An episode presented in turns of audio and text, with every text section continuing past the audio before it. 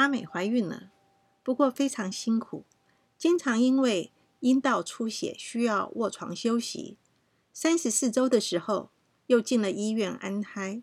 她问医生：“如果到了三十五周，可不可以不要再安了，直接生呢？”医生的回答是：“最好能安到三十七周。”阿美的妈妈对阿美说：“给宝宝住在肚子里，多住几天嘛，住到足月再生，会更聪明、更好带哦。”长辈的经验和智慧比医生的建议更有效。为了有一个聪明的好带的孩子，阿美非常努力的安胎，终于成功安到四十周，顺利的生产。有朋友好奇的问。三十七周和四十周出生有什么差别？早一点出来不是更轻松？其实这是一个迷思，也是一个盲点。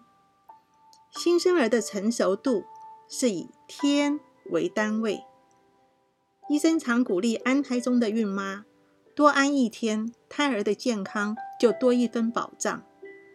宝宝出生就开始睡小床了，和二十四小时睡在妈妈肚子里。完全不同。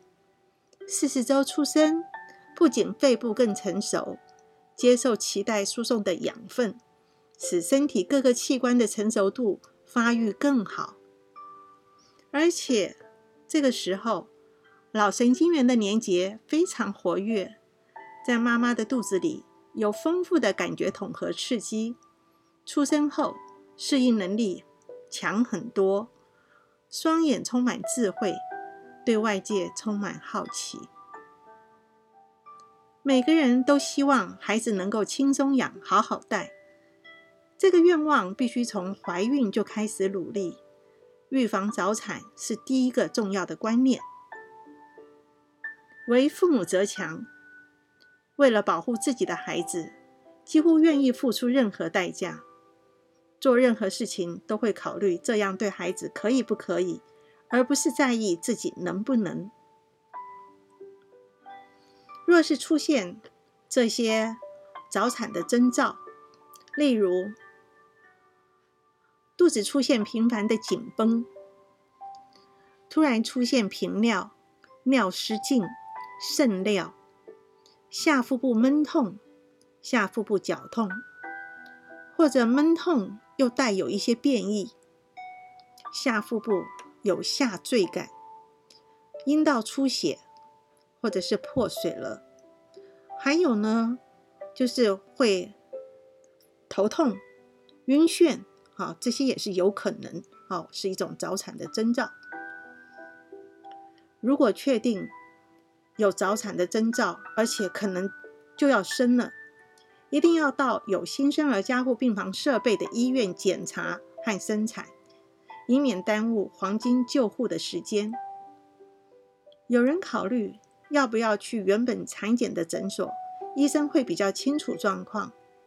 这又是另外一个迷思。